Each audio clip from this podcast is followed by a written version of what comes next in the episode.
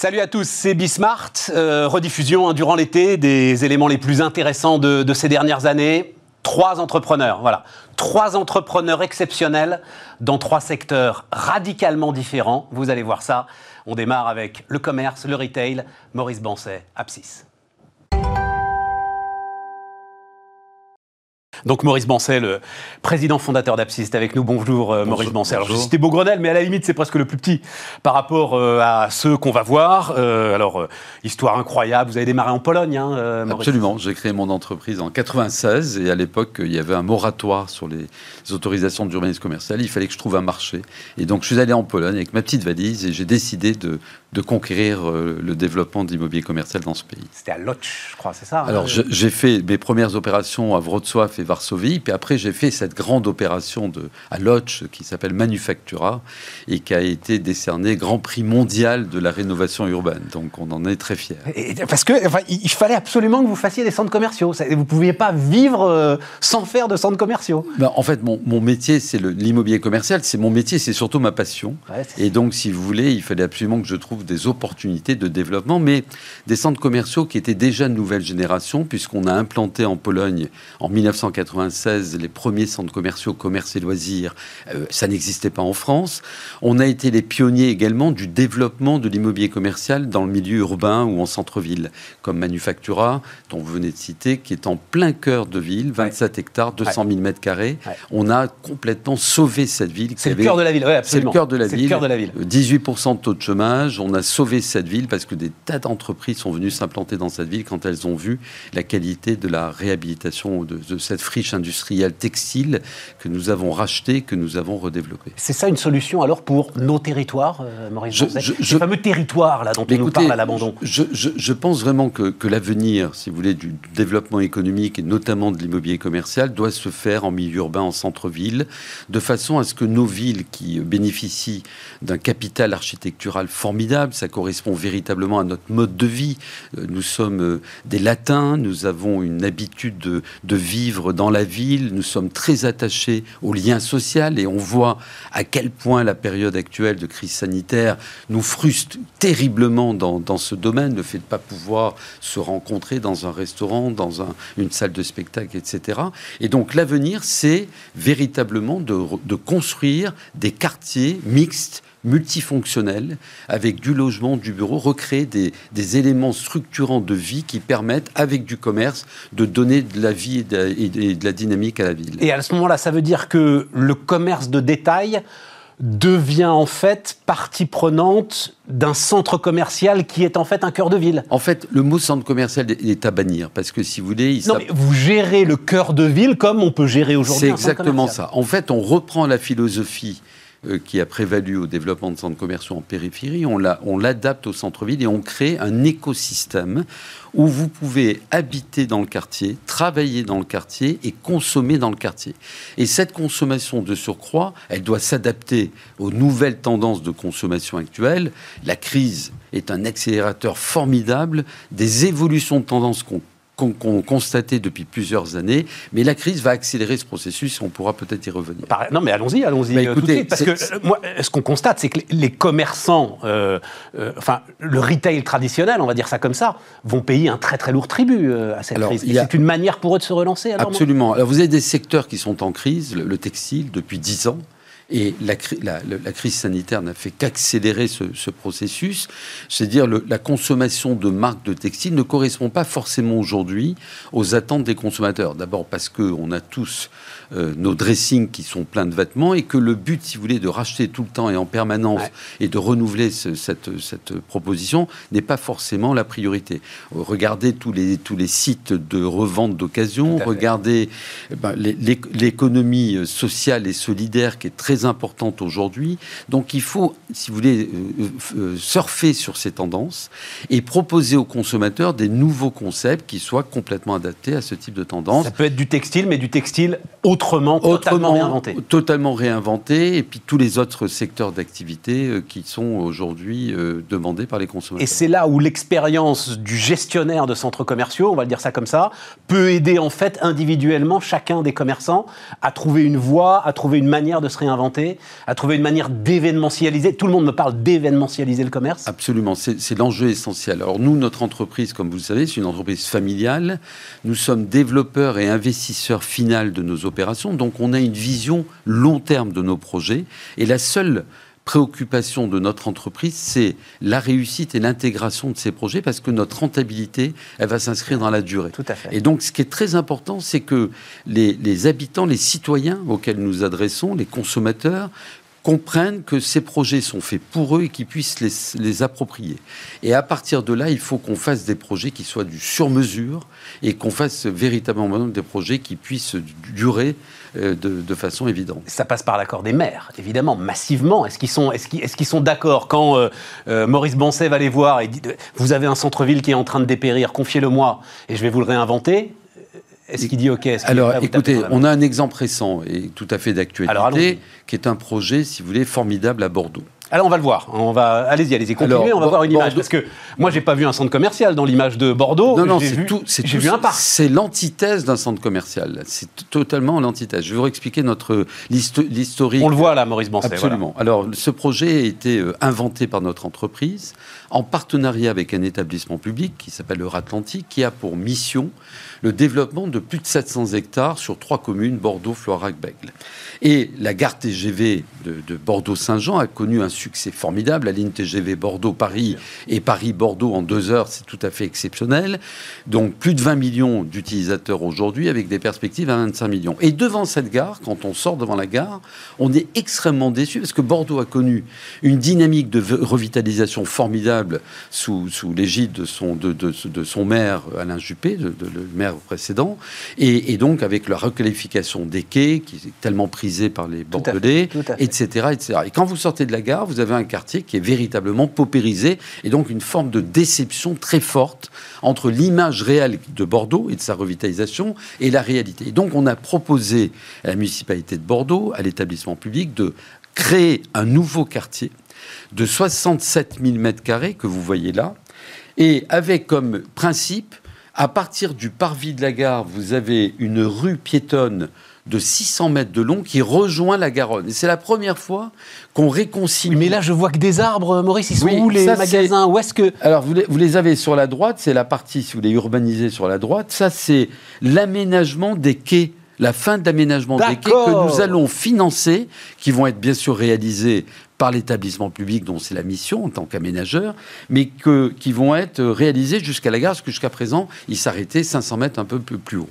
Et donc, nous, nous allons développer de part et d'autre de cet axe piéton, qui est une rue piétonne, un quartier piéton, avec une mixité totale. Colle parfaitement du logement. Avec la nouvelle municipalité. Vous absolument. Avez presque du... devancé le vote. Ah non, mais alors, de façon, de façon évidente, si vous voulez, j'ai été amené à rencontrer la nouvelle municipalité, et notamment son, le maire, M. Urmic, et je lui ai présenté le projet, et je lui ai expliqué, si vous voulez, toute l'anticipation qui a été la nôtre, puisque nous avons déposé le permis de construire en 2019, et que tout ce que je lui ai dit, que tout ce que contenait ce projet, était dans le permis de construire, que nous avions déposé avant même les élections municipales. Et il dit quoi? Il dit banco Parce eh que, ben, a priori, les Si vous voulez, dans un premier temps, ne connaissant pas forcément très bien le dossier, il avait été extrêmement hostile, notamment pendant une élection, pendant la période électorale. Et puis on s'est rencontrés.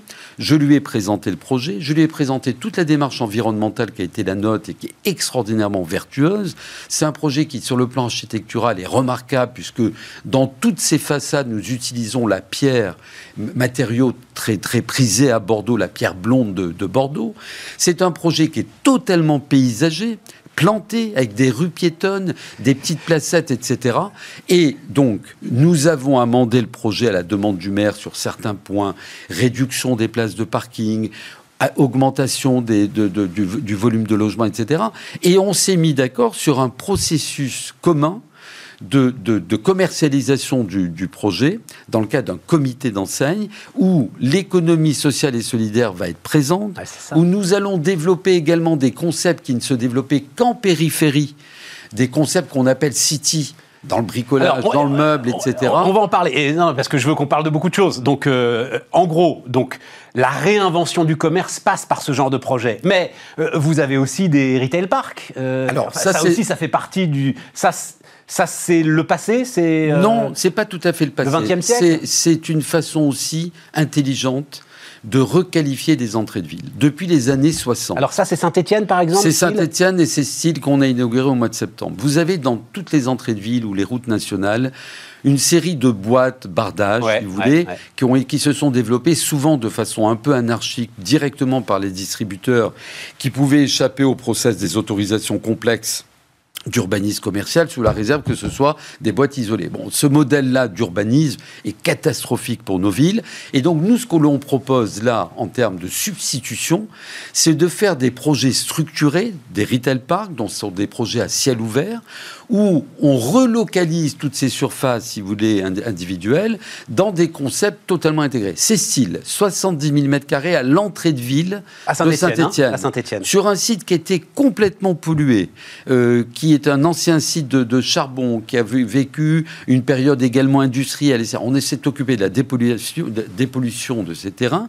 Nous avons planté plus de 30 000 arbres et arbustes sur cette euh, opération. Donc on en a fait véritablement un jardin avec tout un espace piéton, des restaurants, des loisirs, du commerce. Et, un maire et c'est un, succès énorme. Et un maire de Saint-Etienne qui disait, euh, comme ça les gens vont plus à Lyon. Parce qu'en fait, c'était ça le sujet finalement. Alors, il y avait une, une évasion commerciale de près de 40% de la zone de chalandise sur notamment Givors et Lyon. Et, voilà. et aujourd'hui, on peut vous dire, avec l'ouverture de Saint-Etienne, que nous avons inversé le processus et que ce sont c'est des Lyonnais qui viennent en fin de semaine. Je vous assure que c'est vrai. Quand on connaît les rapports entre les deux, absolument les rapports historiques. On, relève les plaques lyonnaises, mais de, de tous les autres départements limitrophes également, et de surcroît, de manière très vertueuse. On a signé une association avec l'association de, de commerçants de Saint-Étienne, de façon synthé shopping, de façon à mettre en place des synergies entre style et le centre-ville. On fait des campagnes de communication communes Allez à Style. J'ai une image à Grenoble aussi. On va, euh, on va regarder parce que euh, alors euh, c'est aussi à l'entrée de Grenoble. Alors c'est c'est sur la non là on est en plein centre-ville de la deuxième commune de l'agglomération de Grenoble qui est Saint-Martin-d'Air. Voilà, juste à côté. Saint-Martin-d'Air. Voilà, on voit ça là. 50 000 habitants. Et c'est surtout juste en face du campus universitaire, vous avez 40 000 étudiants et 15 000 euh, chercheurs. Et là aussi, c'est de la réhabilitation d'anciens locaux industriels. Absolument. c'est une, ancienne usine qui s'appelait Nunerpic, qui appartenait au groupe Saint-Gobain, qui était une, usine de turbines, qui a notamment participé à tout l'équipement des barrages qui ont été réalisés dans les années 60 dans toute la région. On a repris cette usine, on la réhabilite et on fait un, un ensemble de commerce, loisirs, restauration formidable, desservi par deux lignes de tram. Donc, si vous c'est un site. Donc, la, la, la, morale de, toutes ces, de tous ces exemples, euh, Maurice Bonset, c'est euh, il faut vous laisser, en fait, effectivement, concevoir des aménagements globaux et sortir de l'idée qu'on a, nous encore aussi, du grand centre commercial, boum, qui vient se poser comme ça, euh, en, fait, en périphérie de la ville. Si vous voulez, il faut, il faut être très très conscient d'une chose. Le plus gros danger pour notre société aujourd'hui s'appelle le e-commerce. Il est ouvert 7 jours sur 7, 24 heures par jour. Et donc ça, si vous voulez, si vous n'êtes pas capable d'offrir dans les villes une offre concurrentielle où vous créez de l'émotion, vous créez de l'attractivité, vous créez des événements, vous créez des espaces de culture. On a euh, créé un certain nombre de, d'espaces de, culture dans nos projets avec des expositions d'artistes ou un partenariat avec la, la Cité des Sciences et, de la Villette, etc. On, on est capable de faire des projets sur mesure. Les intérêts sont alignés entre l'investisseur final que nous sommes et les collectivités qui sont en face parce qu'on a une vision long terme. On n'a pas juste une démarche spéculative de faire une opération, de la revendre très vite et puis de, et de partir. Donc nos intérêts sont alignés. C'est ce que les municipalités de plus en plus comprennent. Et il faut que ce soit des professionnels aguerris ça. qui s'occupent de la problématique du commerce. Parce que le commerce, ça ne se décrète pas. C'est une science qui est très compliquée, qui est très difficile et sur laquelle, si vous voulez, l'expérience que nous avons cumulée depuis 25 ans, puisque nous existons depuis 25 ans, sur le plan euh, national et international, nous permet aujourd'hui, avec des équipes dédiées, d'apporter des réponses euh, complètement appropriées aux problématiques qu'on nous pose, et elles sont toutes différentes. Je pense, alors, parce que c'est juste le mot lieu de culture qui met. Alors, c'est pas vous, mais je pense que ce qui a été fait à Marseille, juste à côté du Grand Musée de la Méditerranée, est sans doute aussi un symbole de la façon dont un quartier qui était en train de dépérir est totalement revitalisé et comment le mariage avec la culture, qui paraît euh, pour certains euh, une hérésie, en fait se fait de manière euh, naturelle, spontanée, Absolument. calme. C'est presque un prolongement finalement. Oui, c'était des, anciens sites portuaires qui étaient complètement désertifiés et qui sont repartis en termes d'attractivité. Un mot quand même de la crise que... alors vous êtes assez optimiste d'ailleurs, hein, Maurice, vous me le disiez, vous pensez que le plus dur est passé, mais à un moment, là, l'ensemble de ceux qui euh, gèrent ces, grandes surfaces commerciales s'est posé la question des loyers. Comment est-ce que vous avez géré ça? Comment est-ce que euh, Apsis euh, a géré cette période très particulière? Alors, la, crise que nous traversons est une crise sans précédent. Je pense que c'est la plus grave crise économique du monde moderne. Je pense que ça sera inscrite dans les livres d'histoire dans quelques années, quand on aura un peu de recul, euh, comme vraiment la, crise la plus importante. Et donc, si vous voulez, je minimise pas ce que nous avons traversé en 2020, qui a été très violent, et ce que nous continuons malheureusement à traverser. Le, euh, seul élément positif, c'est l'arrivée des vaccins. Et, cette arrivée de vaccins nous rapproche chaque jour qui passe de la fin du tunnel. Fois que j'ai dit ça, il a fallu qu'on soit, euh, comment on a traité le problème de la crise et notamment de l'aide que nous avons apportée à nos commerçants. Si juridiquement nous, nous avions raison au niveau des baux commerciaux que nous avions signés, où il était clairement prévu que le commerçant avait pris un risque d'exploitation et nous un risque d'investissement long terme, euh, sur un plan éthique, il était insupportable, insupportable de demander à nos commerçants, après avoir subi les gilets jaunes, les grèves à répétition, de prendre la totalité de la charge de la crise sanitaire. Et donc, comme toujours, comme nous sommes une entreprise privée, familiale, avec une fibre entrepreneuriale, on a mis au point un modèle économique équilibré, pérenne, qui consistait à dire à nos, à nos locataires, au cas par cas, il y a eu deux mois de fermeture. On en prend un mois notre charge, vous en prenez un mois votre charge que vous ne nous payez pas. Sur la période de réouverture, à partir du mois de mai, on a mensualisé les loyers. Nous avons procédé à des allègements de loyers jusqu'à la fin de l'année.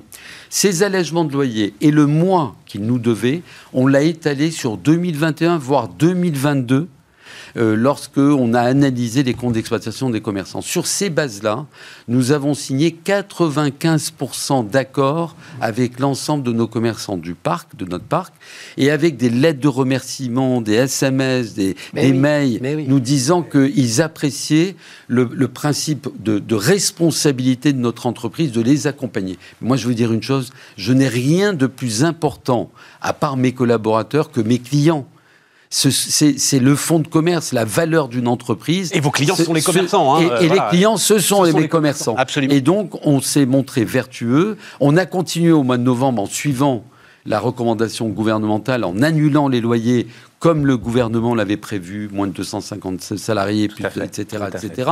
Et, puis, on va continuer, bien évidemment. Mais vous voyez, ça aussi, c'est quand même un travers de notre cher pays, c'est que big is beautiful quand même. C'est-à-dire que c'est parce que vous avez 35 centres commerciaux, une surface financière euh, importante, euh, une gestion euh, solide, que vous pouvez vous permettre de faire ça. Il faut des groupes puissants importants pour pouvoir justement passer ces chocs oui. et pas être balayé. Alors, je veux dire, merci de, nous considérer comme un, groupe puissant important. Ah bah quand même, 35 Non, d'accord, vous êtes en même temps, non, non, non, on est une, groupe, une boîte familiale. On a créé cette entreprise avec zéro equity au départ. Euh, on a, si vous voulez, depuis 25 ans, le, modèle, c'est que depuis 25 ans, on n'a jamais distribué un centime aux actionnaires. Depuis 25 ans, on réinvestit en permanence la, valeur créée dans l'entreprise parce que la seule préoccupation des actionnaires familiaux de ce groupe, c'est la pérennité de cette entreprise, de ses emplois et de ses actifs. Et donc, fort du fait qu'on a été extrêmement précautionneux pendant 25 ans, on a eu les moyens d'un côté de faire ce, geste de solidarité qu'on voulait faire auprès de nos clients, tout en respectant nos engagements financiers. Ben Parce que par ailleurs, on a financé toutes ces opérations avec euh, un système bancaire, un système obligataire, et qu'il a fallu faire face à nos engagements, même si je dois souligner qu'aussi bien au niveau des banques au niveau des obligataires qui nous ont fait confiance. Donc ceux qui détiennent votre dette. Hein. Ceux qui détiennent nos dettes. Il y a eu également à ce niveau une solidarité absolument formidable. Les banques ont tout de suite réagi positivement en nous accompagnant, en faisant des moratoires, de l'ordre de six mois, et les obligataires nous ont Mais ça aussi, réinvesti. C'est une contrepartie de la taille. C'est la fameuse phrase, hein, euh, si je suis endetté de 1000 euros, c'est mon problème, si je suis endetté d'un milliard, c'est le problème du banquier. Donc ça aussi, c'est quelque part une contrepartie de la taille. Peut-être. Non, non, non, mais de, votre stratégie patiente, évidemment. mais je pense mais c'est aussi Je pense que c'est aussi le fruit d'une relation de confiance qui, qui, s'est construite pendant 25 ans avec nos, toutes nos contreparties. Il nous reste deux minutes. Votre conviction, on n'aura malheureusement pas le temps de parler des, bureaux, puisque c'est... Euh, votre conviction, c'est que à nouveau, quand tout ça, parce que c'est quand même une question qu'on peut se poser, est-ce qu'on aura à nouveau envie de se rassembler par milliers? Mais, dans des centres pour aller faire les courses et, pour aller faire du shopping et du lèche-vitrine et des choses comme ça Écoutez, je, voudrais vous répondre. Depuis un an, on vit tous un enfer puisqu'on passe notre temps sur les Teams, les Zooms, les conf calls, etc. etc. On n'en peut plus. On n'a qu'une envie, c'est de faire des rendez-vous physiques, de faire du présentiel, etc. Le deuxième point que je voudrais vous dire, c'est que quand on a réouvert, mais vous ne pouvez pas vous imaginer la joie des consommateurs de retrouver leur lieu de consommation. On a inauguré Style en pleine période de confinement le 16 septembre. Ça a été une émeute. On a refusé du monde les parkings saturés, les commerçants saturés, etc., etc.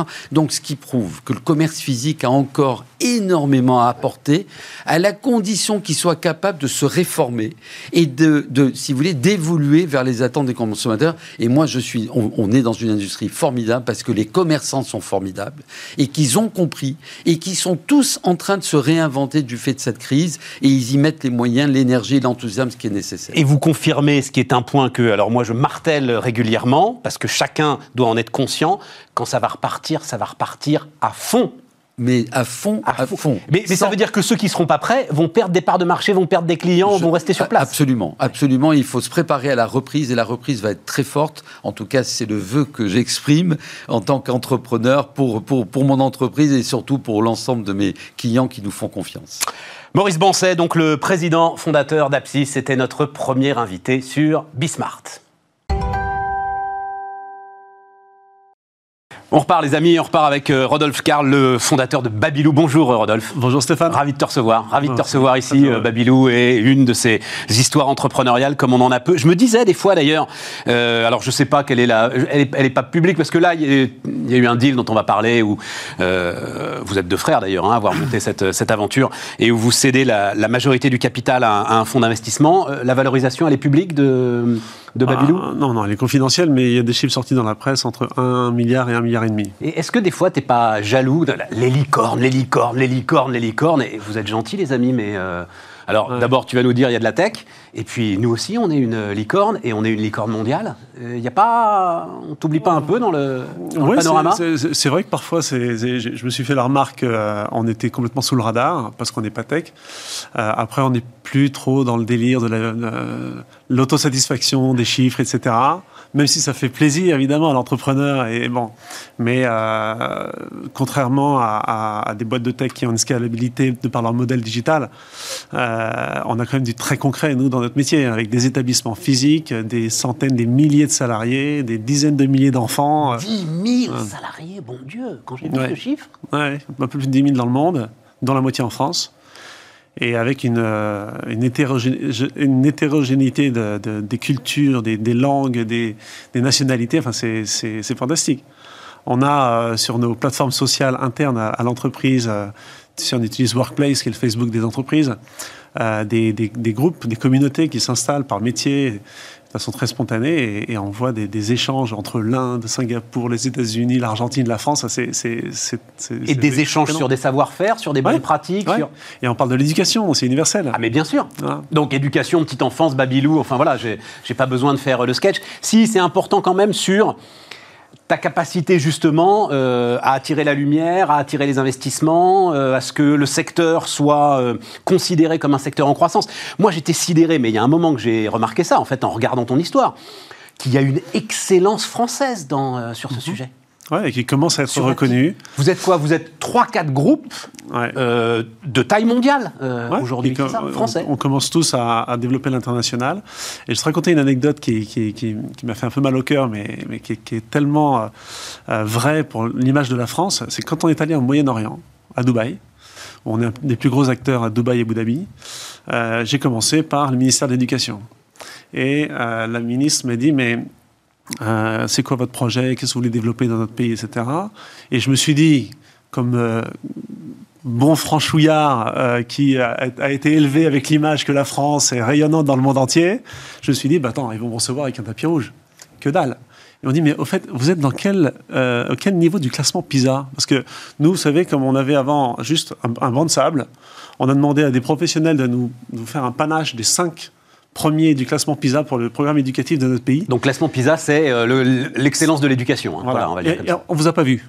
Vous n'avez jamais été dans, les rapports qu'on nous a délivrés sur euh, l'excellence de l'éducation dans le monde. Et, donc ça, ça fait mal au cœur. On est quoi? On est 25, 26e, je crois. Exactement. Essentiellement pour des problèmes de, euh, de mauvaise insertion sociale. Et d'inégalité qui se creusent au fur et à mesure que tu avances dans l'âge des enfants. Tout à fait. Donc ça, ça, fait mal au cœur. Et, Babylou, à sa petite échelle, commence à poser euh, des, jalons de euh, l'excellence éducative française, alors au niveau de la petite enfance, mais on a compris en 20 ans, là, avec les neurosciences et avec le digital qui arrive de plus en plus tôt euh, auprès de nos jeunes enfants, à quel point ces premières années, même ces premiers mois de la vie, sont déterminants pour la réussite de l'enfant après. Et avant qu'il soit englué dans le digital et les, et les plateformes des GAFA, euh, on peut leur, bâtir un vrai cerveau euh, très humain, de l'intelligence humaine et pas artificielle euh, pour les préparer au monde de demain. Le, père de famille nombreuse que je suis a été à un moment, c'était, il y avait un bouquin qui s'appelait notamment Tous jouent avant 6 ans. Ouais, bien sûr. J'ai toujours trouvé que ça traumatisait les parents. J'ai toujours trouvé, je dis, mais c'est pas, c'est comme ça qu'on voit, enfin, c'est comme ça qu'on voit des parents devenir hystériques sur des pauvres marmots qui. Mm. Et, maintenant, quand on est vieux, on a envie de leur dire, on est en forêt, etc. Mais laisse-le jouer, bon Dieu, laisse-le vivre, laisse-le se traîner dans la boue, laisse-le tout. Exactement. Oui, mais enfin, tu comprends, c'est une pression. Euh, oui, ça met la pression. Qui toujours poser un problème, Rodolphe. Ça met la pression, et du coup, la réponse à cette pression, c'est euh, les parents se stressent et les enfants le ressentent. Alors, en fait, ce dont les enfants ont besoin, c'est juste de la sécurité affective où on sent qu'avec ses parents, on est en sécurité pour explorer, pour découvrir, pour recevoir, et il ne faut surtout pas tomber dans le piège de la pression. c'est ça. Mais ça veut dire, alors j'allais y venir de toute façon un peu plus tard, mais allons-y, c'est le léger pivot que tu es en train de faire d'une garderie améliorée, tu es en train de devenir un groupe d'éducation en fait. Mmh, c'est exactement ça. Et dans la case EdTech, tu vois, tu vas pouvoir rentrer dans la bonne case des licornes. Ça a été accéléré par un phénomène euh, de, de, différence dans la France et les autres pays. C'est que ici en France, c'est le seul pays où le, le 0-3 ans est rattaché au ministère de la Santé et pas de l'Éducation.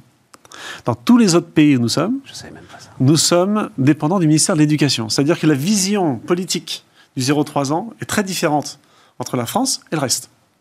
Et ça, a une, une, raison historique. C'est sorti de la guerre, en 1945, on crée les PMI, les services de PMI, protection maternelle et infantile dans les conseils généraux, et on est dans un réflexe de protection de la nation euh, post-guerre, où on dit, bah, à la naissance, on va protéger les enfants et on a une approche santé. Faire reculer la mortalité infantile au maximum. Dans tous les autres pays, le 0-3 ans est considéré comme un enjeu éducatif.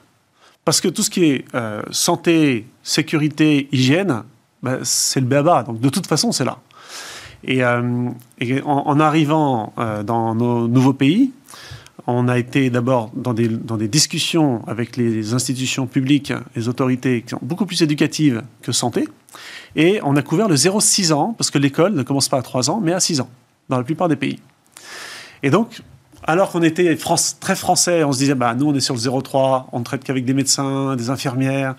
Euh, et le, après le 3 ans, après trois ans, c'est l'éducation, c'est Blanquer, c'est l'école maternelle, c'est l'éducation nationale. C'est un autre monde. Bah, en fait, euh, non, c'est pas un autre monde. Il y a une continuité. Et finalement, couvrir 0,6 ans, ça nous a euh, donné un nouvel angle, beaucoup plus éducatif que euh, juste sanitaire. Donc, y compris en France, alors? Ouais. Ouais. On a, on a, on a une, une quinzaine d'écoles Montessori bilingues.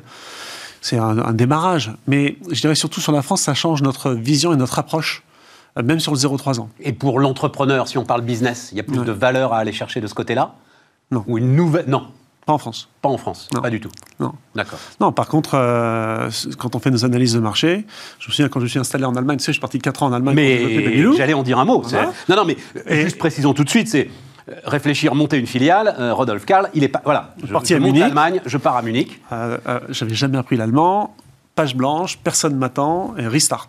Voilà. Je quitte mes 4000 salariés à Paris, qui je dis avec un COMEX hyper qualitatif, que des pros, que je drive de- depuis 10 ans.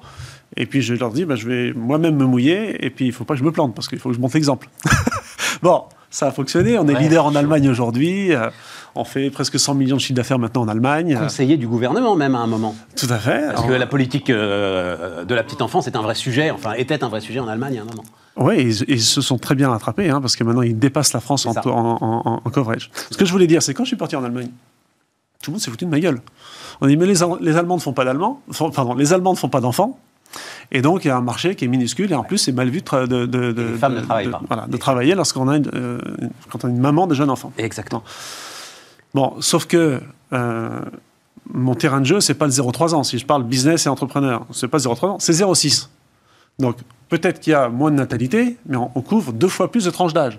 Donc, mon cœur de cible, c'est pas les 2,4 millions d'enfants en France, c'est 6 millions d'enfants allemands.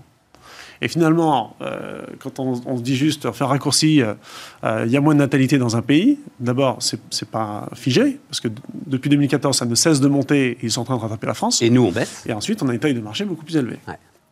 Bon, euh, la croissance face au choc. Donc, Ouais. toute cette histoire de, de croissance, Mm. euh, elle s'est pris, elle aussi, et alors euh, dans des conditions particulièrement difficiles, j'imagine. Ouais, elle s'est pris le choc du Covid. Il faut, alors il il faut, en fait, la façon dont je pose la question maintenant aux entrepreneurs comme toi, c'est qu'est-ce que tu as appris de ce choc, de la gestion de ce choc Qu'est-ce que tu as appris? Ben, j'ai appris- je pensais être résilient, parce que tu apprends avec l'expérience euh, et tout. Là, on est passé dans un niveau de résilience, euh, et, et je parle émotionnel et psychologique aussi, hein, euh, qui n'a rien à voir, énorme. hein. Notre capacité à absorber les chocs, et de toute façon, on est sur le pont, il faut avancer, il faut rassurer les équipes, les clients, euh, il faut être capable de bien délivrer quand on va réouvrir et s'adapter, mais toutes les 6 heures ou 12 heures. Ouais, Parce que quand ça. vous gérez 11 pays, dans un métier ultra réglementé, qui est très sensible sur le plan sanitaire et social, et dont les gouvernements vont avoir besoin pour relancer la machine économique à la sortie, je, je crois qu'on ne se rend pas compte de l'agilité dont on doit faire preuve à, une échelle immense. hein. Euh, toutes les 6 heures ou 12 heures, on avait une nouvelle disposition, soit opérationnelle sanitaire à, implémenter dans nos crèches dans un pays ou un autre, soit de business model ou de subvention à, à plugger dans notre modèle pour qu'on ne meure pas pendant ce, ce confinement et qu'on puisse être opérationnel avec tout notre personnel à la sortie. Donc, moi, je crois que la- la- le premier enseignement, c'est la résilience et l'agilité. Ouais. hein. Et nos équipes ont été euh, incroyables. Ben voilà, c'est ça. Incroyables. Et, et je trouve que cette adversité enfin, a- à laquelle on a dû faire face a, a énormément soudé les entreprises et a fait tomber, mais, mais du jour au lendemain, toutes les barrières psychologiques au changement. C'est tout ce qui est installé. Ah bah ça on peut pas, on peut pas, c'est compliqué. Ah bah on peut pas changer ça. En fait, là, tout est tombé d'un seul coup, et on le voit aussi à l'é- à l'échelle du gouvernement, dans les rapports entre euh, le patronat et les syndicats. Enfin, tout à coup, il y a des, automatismes qui étaient installés depuis des décennies qui ah, disparaissent. Et on prend plus de temps, on, passe à- on, prend plus de temps pour parler d'un sujet euh, de réforme, euh, on passe à côté de la loi parce qu'on n'a pas le temps euh, de, Ouais, de- t'as de- raison. de- de trop discuter, il faut juste délivrer. Et la France était championne du monde hein, sur le sujet. Bah, même les Français, ils ont réussi à dépasser ça. Et les lourdeurs administratives. Est-ce que, ça, je- alors, question juste structurelle, mais euh, l'une des clés du succès de Babylou, ça a été de s'adresser aux entreprises? Ouais. et comprendre qu'il y avait un gisement sur les crèches d'entreprise. Ouais. Bon, là, télétravail. Euh, est-ce que tu réfléchis, tu es dans la situation de Sodexo, c'est-à-dire, ah oui, mais s'ils sont à la maison, ils vont plus amener les mômes dans les, crèches d'entreprise. Est-ce que pour toi, il y a un changement structurel? Alors, euh, en 2010, avec toi, j'ai annoncé publiquement la création de mille et une crèches, je ne sais pas si tu te souviens. Oui, absolument. Qui était une, révolution dans notre secteur, qui est de, ne plus concevoir la crèche comme euh, la crèche dans mon bureau, sur mon lieu de travail, mais la crèche d'entreprise près du domicile des salariés. Et je t'avais dit, tu verras, la vision, c'est que ça fait du sens pour le fonctionnement de la société, pour les salariés, d'avoir leur enfant gardé dans une crèche à côté de la maison et non pas proche du bureau. J'avais donné même comme exemple, euh, c'est pas le sens de l'histoire de mettre des poussettes dans le RER à 8h du mat ou de dire aux parents arrêtez de prendre le métro, prenez la voiture.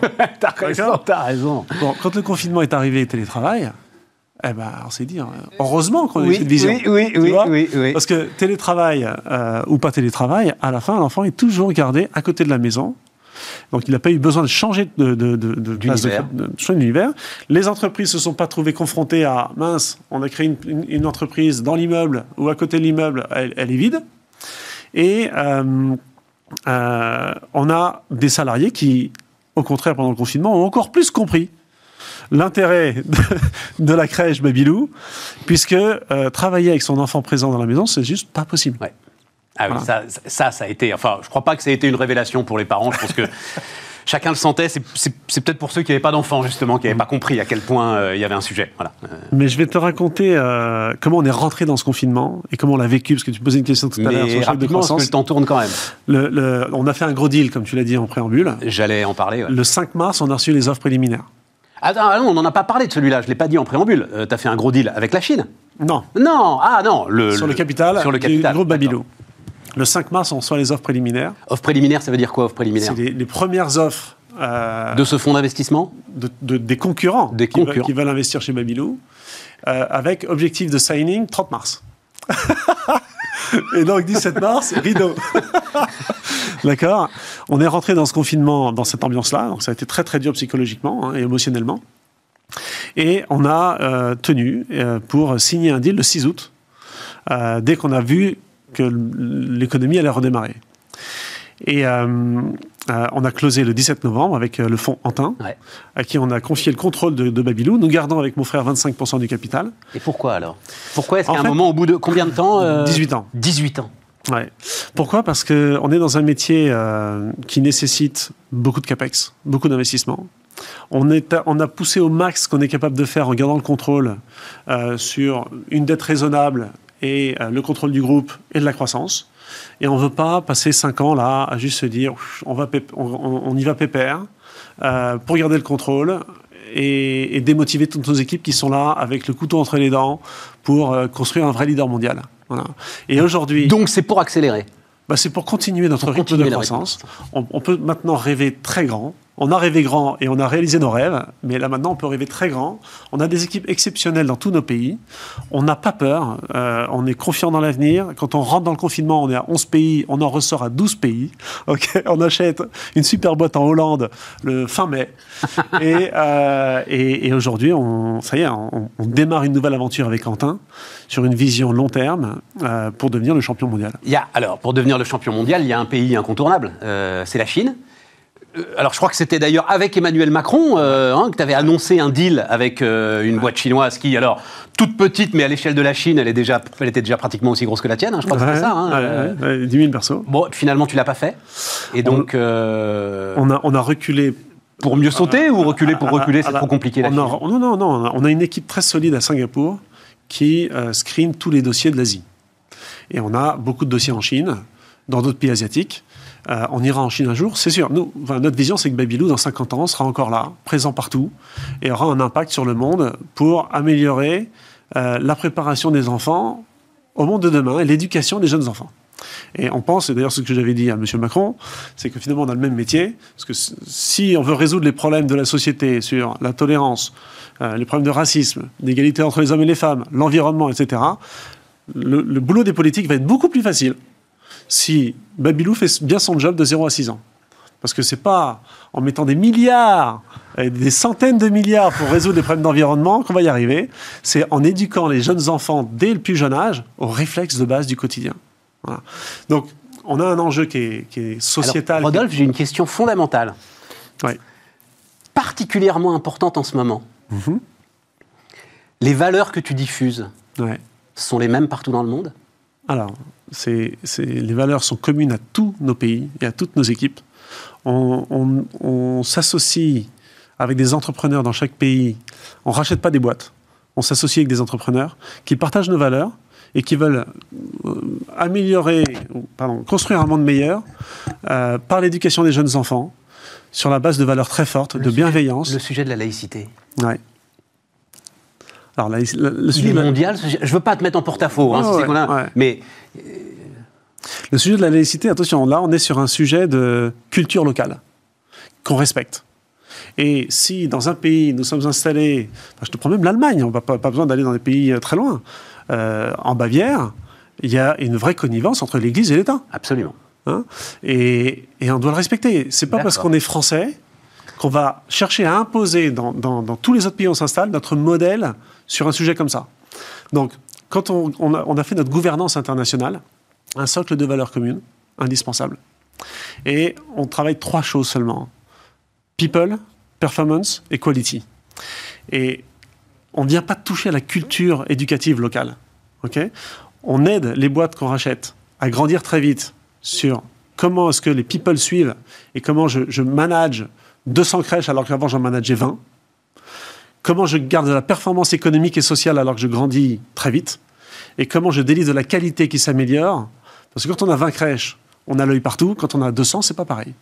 Et donc il y a des méthodes, des, outils, des référentiels, euh, des organisations. Et c'est notre savoir-faire d'entrepreneurs, de gestionnaires que nous exportons dans plein de pays. Euh, mais on ne vient pas changer les cultures locales. C'est presque le début d'une prochaine euh, interview. Parce que les, trois items, je pense aux entrepreneurs qui te regardent, là, qui font Mais comment ça, il va pas nous les raconter maintenant, ces trois items hein, comment, En gros, comment est-ce que j'arrive à gérer et à nourrir ma croissance? C'est notre savoir-faire. C'est notre savoir-faire d'entrepreneur. mais, mais c'est un savoir-faire propre à Babylou et Ah ouais. propre à l'activité que, Ouais. très particulière Tout à fait. que euh, tu mènes aujourd'hui. Avec des référentiels de management, avec des outils, euh, des systèmes, euh, de la data, euh, du digital. et c'est ça tes barrières à l'entrée, en fait. Ah oui, oui, il y a pas ça pour le coup, il n'y a pas d'autre groupe, aucun groupe mondial n'a développé ça. Même le leader américain qui fait 2 milliards de dollars de chiffre d'affaires, il n'arrive pas à s'exporter à l'international, comme on le fait.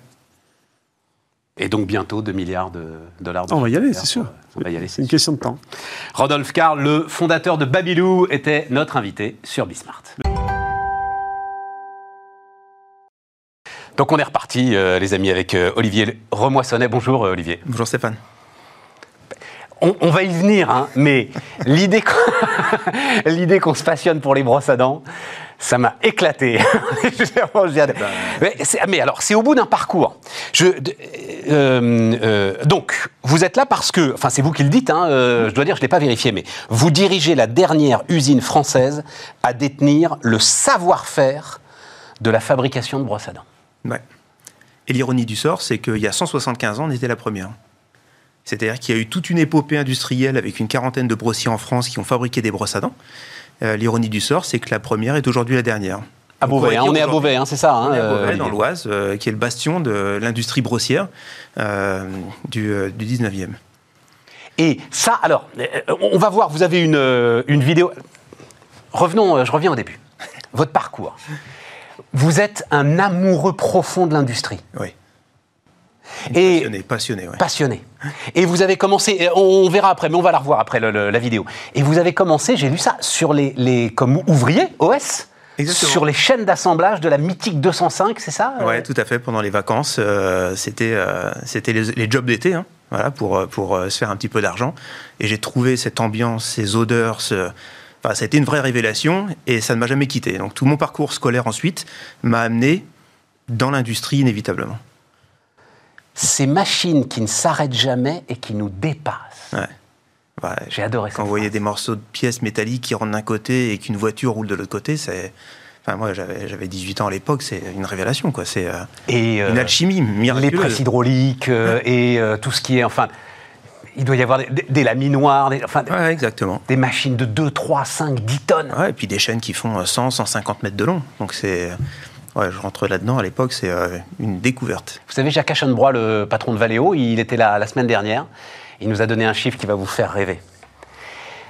2 milliards de composants rentrent tous les jours dans les usines Valeo Ouais. et ressortent en 8 millions de produits. Ça donne le vertige, hein Tous les jours. Incroyable. Tous les jours. Incroyable. Et c'est ça qui vous Ouais, emporte. ouais, ouais. Et en fait, euh, cette démarche-là m'a amené, euh, on va le découvrir, mais dans la, la partie industrie euh, de la brosserie. Mais comment vous y Parce que donc vous êtes OS, ok, euh, je fais la 205, ensuite je fais mes études, donc Je ça veut dire quoi? Je deviens ingénieur, ingénieur, euh, arts et métiers, euh, des Conservatoire Voilà. national des arts et Des arts et métiers, avec une démarche en alternance pour avoir un pied dans l'industrie très rapidement. Euh, 8, 7 ou 8 ans dans l'industrie automobile chez un fournisseur de premier rang.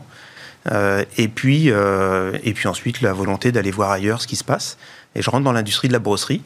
Et là, c'est le, Et, et- et pourquoi l'industrie? Parce qu'en fait, ah, c'est un vrai hasard au départ.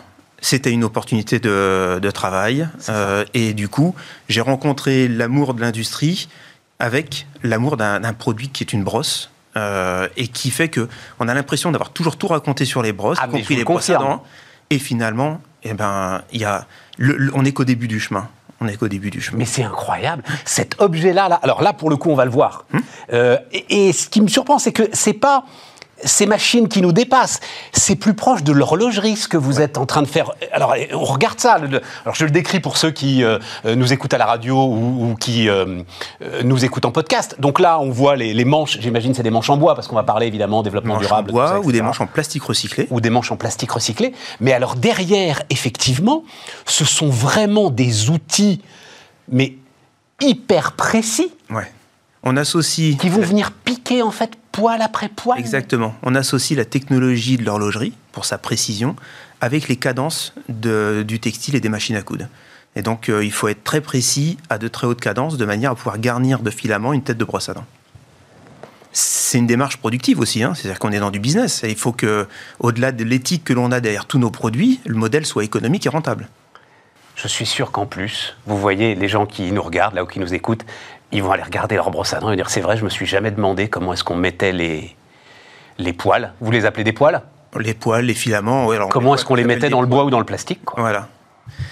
C'est pas fondu autour. Non. Ils sont piqués. Il peut y avoir quelques modèles euh, à travers le monde qui sont fondus autour, mais plus de 90% sont des modèles piqués. Et donc, on vient implanter les filaments.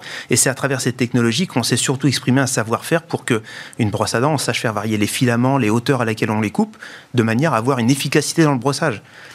Une brosse à dents, avant même qu'elle soit devenue un outil éco-citoyen ou made in France, elle doit apporter la- le brossage et la qualité de brossage.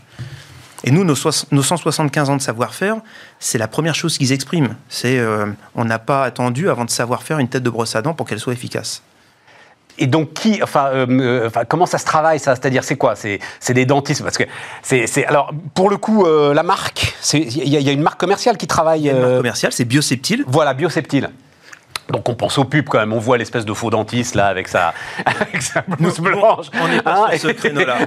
On n'est pas sur ce créneau-là parce qu'en fait, nos valeurs sont, sont des valeurs de transparence derrière. Mais non, mais que- c'est quoi ce créneau moi, je l'aime bien ce créneau. C'est le créneau de la vente, de la pub, de la Ah, croissance. de... je le, Enfin, je- tout va bien. je le renie pas. Ah, je le renie pas. Ah, je dis simplement que on a face à nous des multinationales. Il n'y a plus d'intermédiaire. Il y a Bioseptile et il y a des multinationales. Et donc, pour pouvoir s'exprimer, Bioseptile, c'est euh, l'efficacité dans la conception des produits, mais c'est aussi 100% de, de produits qui sont issus de démarches éco-citoyennes.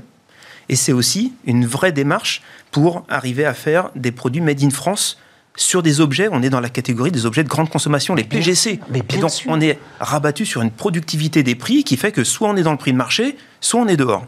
Et donc, notre objectif, c'est de dire, c'est pas parce qu'on est français qu'on va être plus cher, 3,50 euros à 4,50 euros la brosse, on est largement dans le prix de marché, avec des vertus éco-citoyennes, 100% en plastique recyclé, des filaments bases végétales, du bois issu de forêts éco-gérées en France.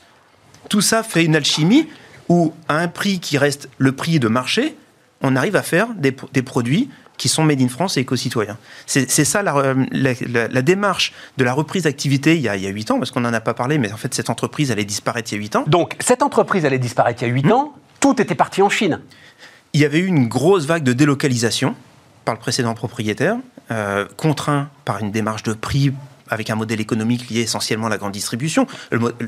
cet enchaînement, on le connaît, hein, il n'est pas neuf. Euh, simplement, sous cette pression-là, une grosse démarche de délocalisation. Oui, non, non, attends, attends, Olivier, Olivier, Olivier, parce qu'à chaque fois, non, non euh, euh, cet enchaînement-là, il fait aussi que tout le monde peut se payer une brosse à dents et qu'on peut changer régulièrement de brosse à dents. Et enfin, oui. la bataille du prix, elle n'est pas forcément, et la preuve, oui. puisque tu es en train de la gagner, pas la bataille du prix, c'est la bataille de la marge avec la grande distribution et le producteur qui a plus de quoi vivre avec son produit. C'est-à-dire qu'aujourd'hui. Parce qu'il marchait plus fort sur les brosses à dents que sur euh, bah, parce que euh, l'alimentaire, des choses comme ça. Oui, de communication. Et donc, quand on dit qu'une brosse à dents est encore aujourd'hui avec un prix de marché entre 3,50 euros et 4,50 euros, nous, on arrive à vivre à ce prix-là, alors que le modèle économique précédent était par terre. Et donc, la démarche, c'est de se dire forcément, ça coûte plus cher à faire en France, inévitablement.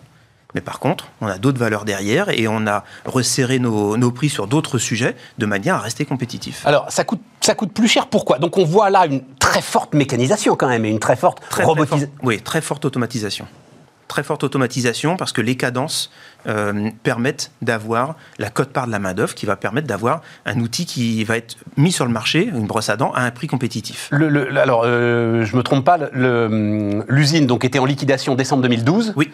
Et euh, vous, parce que vous êtes trois, je crois, hein, euh, associés. Avec mon associé Olivier Voisin. Voilà, vous êtes deux associés dans cette histoire. associés dans cette histoire. Et vous avez pu reprendre la moitié des ouvriers qui étaient euh, sur le truc là. La moitié des ouvriers, préserver le savoir-faire et faire un Mais alors c'est quoi le savoir-faire? Alors justement, c'est quoi le savoir-faire dans la mesure où on voit cette mécanisation et cette automatisation Concevoir la tête de la brosse, avoir une maintenabilité de l'outil de production, l'entretenir et savoir investir ah, c'était notre joie d'il y a quelques semaines. Euh, la première machine de brosse à dents neuve qui est arrivée sur le territoire, ça fait près de 20 ans qu'une nouvelle machine de brosse à dents n'était pas rentrée sur le territoire. La première machine de brosse à dents depuis 20 ans est arrivée la semaine dernière à l'usine. C'est-à-dire que notre métier, c'est faire des brosses à dents, c'est entretenir un savoir-faire, c'est assurer la pérennité de l'entreprise. Et puis, c'est le plaisir au quotidien de travailler avec des équipes qui détiennent ce savoir-faire. Moi, je suis le porte-drapeau. Je suis là devant toi et puis on discute. La réalité, c'est qu'il y a 30 personnes à l'usine qui détiennent ce savoir-faire, qui sont engagées au quotidien dans cette bataille. On est toujours en train de se repositionner, de se remettre en question pour faire en sorte que... Un exemple. Depuis euh, maintenant trois ans, on voit des brosses à dents en bambou arriver massivement sur le marché. Et on dit, hein, on va pas laisser ce truc-là faire là. Des brosses à dents en bambou aux vertus éco-citoyennes qui font 10 000 km pour venir dans sa salle de bain. Un contresens écologique. Total. Et on dit, bah, on va aller chercher une filière de bois français. Et pour aller chercher cette filière de bois français. C'est celle que j'ai là devant moi, là C'est celle que, que j'ai là. Celle-ci, elle est en, bioplastique, on pourrait y revenir après. On dit on va aller chercher du bois qui est du bois qui a été déclassé dans nos scieries. C'est du hêtre rouge. Le hêtre rouge, il a la particularité, quand il est légèrement plus coloré, il est déclassé et on garde que le hêtre blanc pour euh, l'ameublement. Et nous, on a dit, bah, c'est une filière qui ne sait pas faire, qui ne sait pas quoi faire de cette activité. On va aller récupérer ce hêtre rouge et on va en faire des brosses à dents. Et aujourd'hui, on positionne des brosses à dents au même prix que les brosses à dents en bambou, avec une filière de bois français. Après, la difficulté, là, tu me l'expliques. La difficulté, c'est de le faire savoir euh, sur, un, sur un packaging le plus simple possible. Voilà. Euh, de faire savoir, arrêtez d'acheter du bambou, c'est absurde, euh, et prenez du bois déclassé des forêts françaises. On engage sur le bon sens de tout le monde. C'est-à-dire que et alors non, parce que tu es vendu pas, pas en grande surface, justement. C'est ce que j'ai vu. Quasiment plus en grande surface. C'est les pharmaciens. On est vendu, notre premier réseau, c'est les réseaux bio qui nous ont fait confiance il y a plus ah oui, c'est pas mal ça aussi. Et qui n'avaient pas forcément vocation à vendre des produits comme les brosses à dents au départ et qui ont trouvé leur chemin et on les a accompagnés dans cette démarche-là. Donc on a un peu plus de 1600 points de vente qui nous accompagnent en bio en France à travers les plus grandes enseignes nationales. On est vendu aussi en pharmacie et on est vendu, c'est ce qui fait aussi notre renommée dans les foyers, à travers notre site bioseptile.fr. On fait des abonnements et les clients qui sont satisfaits de leur brosse à dents peuvent basculer en abonnement. Ça répond à une question depuis quand la brosse à dents est dans le gobelet? Et souvent, on a oublié trop longtemps. C'est sa brosse à dents. Ben, bien sûr. on apporte ce service qui est de dire. Euh, ah, il est effrayant, je crois, le chiffre quoi C'est la moyenne des Français. Mois et demi. 5 mois et demi. 5 mois et demi, la durée de vie d'une brosse à dents en moyenne dans son gobelet. Or, or, il faut la changer tous les combien de temps 2 à 3 mois maximum. Et nous, on n'est pas là pour. Et, et, les, poils de la brosse, ils sont faits en. Ils sont, ils sont en quoi? Parce que là. On est sur des filaments, nouvelle génération, bioplastique, Et ce sont des Ça filaments. veut dire quoi la- bioplastique? Il- Mais il nous reste une minute. Mon Dieu, c'est trop court. 70% de la composition du filament est à base de végétaux. L'objectif, c'est toujours de réduire la part pétrole partout où on le peut. Et tu arriveras à 100% un jour? Oui. Ouais. Oui. Ah ouais, euh, déterminé. Ah oui, oui. Bah, la technologie et, et pareil, et pareil pour le manche que tu Le manche, 100% plastique recyclé, 100% bois de forêt française, ou alors des bioplastiques qui consomment des déchets d'autres industries. incroyable. C'est incroyable cette passion, ce combat, cette... c'est incroyable, incroyable. Ouais. On est 30 avec la même énergie. Hein. C'est-à-dire Oh, que oh. là, voilà, c'est euh, les... tout le monde a décidé se relever Bon, manches. ça veut dire, non mais ça, pourquoi est-ce que ça veut dire si toi tu y arrives, ça veut dire que quand même tout ce qu'on nous raconte sur la désindustrialisation, la fatalité de la désindustrialisation, le- le- la nécessité de ceci, cela, Pierre-Paul Jacques, non, il y a- il y, a une passion de dingue. Alors oui, il y a sans doute, il y a du soutien régional, il y a des choses comme Il y a ça. du soutien, Voilà. il y a de l'accompagnement, il y a surtout une vision, et c'est surtout de ne pas attendre que les boîtes soient euh, au tribunal pour leur trouver une nouvelle vertu et une nouvelle orientation stratégique. Ce qui est important, c'est de se dire, si on change de modèle, pour les boîtes qui n'ont pas su prendre ces virages-là au niveau de la mondialisation, si on change de modèle, on sait trouver sa voie. Et euh, ne pas perdre euh, ce que tu dis, ce savoir-faire, cette mais voilà, je savais pas. Un mot, quand on fait des brosses à dents, on fait que des brosses à dents. Tu peux pas faire, Non. j'en sais rien, des brosses à cirage, On des, fait des brosses à brosses cheveux, on des fait brosses- des ah brosses oui, de voilà. Ouais, notre activité à 70% ou 80%, c'est les brosses à dents. Euh, mais c'est aussi le terreau qui nous a permis de relancer l'activité euh, il y a 8 ans. Et ensuite, on a engagé les brosses à cheveux et on engage encore bien d'autres produits. Bon, les amis, merci euh, Olivier. Merci, Steph. Merci infiniment. La brosserie française, donc. Bioseptile. Bioseptile. Voilà. Faisons un peu de pub. Bioseptile. Euh, avec nous sur euh, Bismart.